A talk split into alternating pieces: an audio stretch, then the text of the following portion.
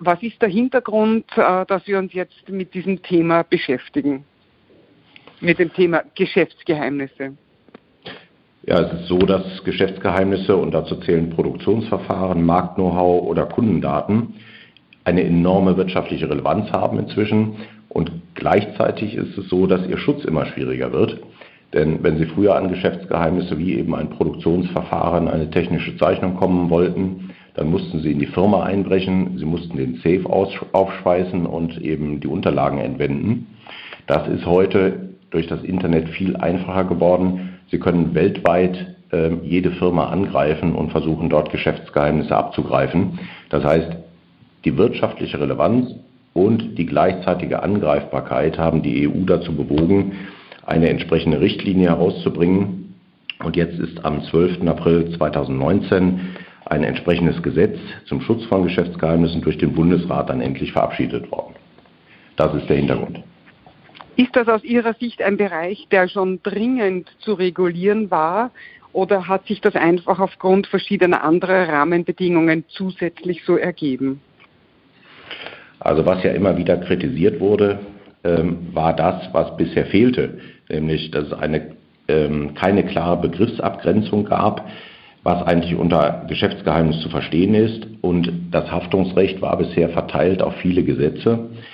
Ähm, und es gab auch keine Ausnahmen, die zugelassen waren, expresses Verbes, äh, wo man dann eben Geschäftsgeheimnisse weitergeben durfte. Das ist eben jetzt durch das Gesetz geregelt worden. Und drei Punkte sind dadurch neu, die diese äh, Mängel beheben. Es gibt eine klare Begriffsabgrenzung. Ein Geschäftsgeheimnis äh, muss einen potenziellen wirtschaftlichen Wert haben für das Unternehmen und zusätzlich müssen angemessene Geheimhaltungsmaßnahmen durch das Unternehmen getroffen werden. Der zweite Punkt, das Haftungsrecht wird jetzt kompakt zusammengefasst.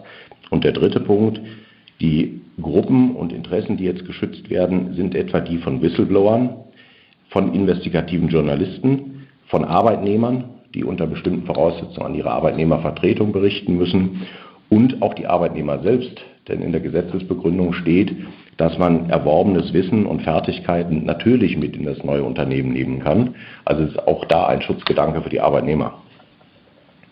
Können Sie hier ein praktisches Beispiel bringen?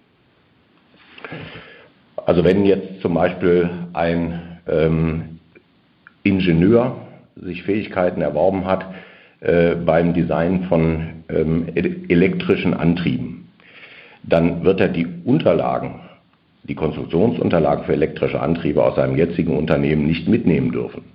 Möglicherweise ist ihm auch ein Wettbewerbsverbot auferlegt worden. Aber wenn das nicht der Fall ist, dann darf er selbstverständlich seine technischen Fertigkeiten und sein Wissen bei einem anderen Arbeitgeber anwenden. Und wenn er eben dort diese Geschäftsgeheimnisse, die durch Geheimhaltungsmaßnahmen geschützt werden müssen, denn sonst gelten sie nicht als solche, ähm, wenn er diese Geschäftsgeheimnisse nicht mitnimmt, sondern nur sein Wissen, seine Fertigkeiten, dann darf er die unbegrenzt beim neuen Unternehmen wieder anwenden. Und das ist eine Klarstellung, die schon lange überfällig war.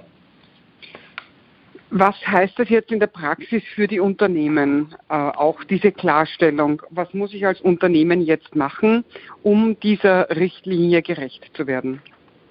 Also diese, dieses Gesetz ähm, bringt ja auch ein Risiko mit sich. Denn Geschäftsgeheimnisse sind nur noch geschützt, wenn sie den Umständen nach angemessene Geheimhaltungsmaßnahmen äh, getroffen haben. Und wenn sie das unterlassen haben, gilt es nicht als Geschäftsgeheimnis.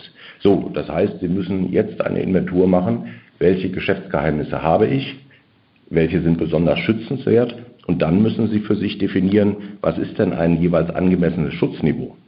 Und da müssen Sie dann an ein Paket denken aus ähm, rechtlichen, technischen und organisatorischen Maßnahmen. Ähm, beispielsweise der rechtliche Schutz. Sie müssen Vertraulichkeitsvereinbarungen, Wettbewerbsklauseln und so weiter prüfen, ob die angemessenen Schutz gewähren. Wenn Sie sie haben, sonst müssen Sie sie abschließen. Und bei den technischen und organisatorischen Maßnahmen, die kennen Sie ja bereits aus dem Thema Datenschutz und Informationssicherheit die da verwendeten Kataloge mit Zutrittskontrollen, Zugriffskontrollen, Berechtigungskonzepten und viel mehr. Das können Sie grundsätzlich natürlich auch auf Geschäftsgeheimnisse anwenden. Und vielleicht noch zwei praktische Hinweise.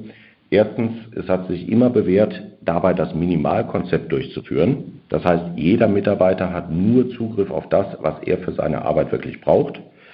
Und der zweite Punkt, größtes Einfallstor äh, für den Abschluss von Geschäftsgeheimnissen sind nach wie vor die eigenen Mitarbeiter. Äh, denn heute tragen sie Kundenlisten, sie tragen Konstruktionszeichnungen, sie tragen Wissen auf einem USB-Stick aus der Firma. Und da muss man besonders hinschauen. Zum Zweiten, wenn jetzt ein Mitarbeiter neu anfängt, ähm, dann darf es nicht sein, dass man sich freut, was er alles an Wissen mitbringt, sondern wenn er den USB-Stick bei sich in der neuen Firma einsteckt, dann muss man schon hinschauen, was da drauf ist und äh, da auch den Mitarbeiter nicht einfach machen lassen, im Vertrauen darauf, dass es schon seine Rechtigkeit haben wird. Wer haftet bei Verletzung konkret, wenn dieser Mitarbeiter den USB-Stick einsteckt und es sind Daten drauf, die er nicht hätte mitnehmen dürfen? haftet dann der Mitarbeiter, hafte ich als Unternehmer, wenn ich mit diesen Daten, die der mitgebracht hat, sozusagen als Morgengabe weiterarbeite. Wen trifft das? Es trifft wie immer die Geschäftsleitung. Und äh, da ist der mittlerweile ja äh, vielfach zitierte Paragraph 130 des Ordnungswidrigkeitengesetzes einschlägig. Wenn Sie es nämlich unterlassen, als Geschäftsleiter äh, die Maßnahmen zu ergreifen, dass äh, Rechtsverletzungen im Betrieb vermieden werden, dann haftet der Geschäftsleiter und das ist auch hier einschlägig.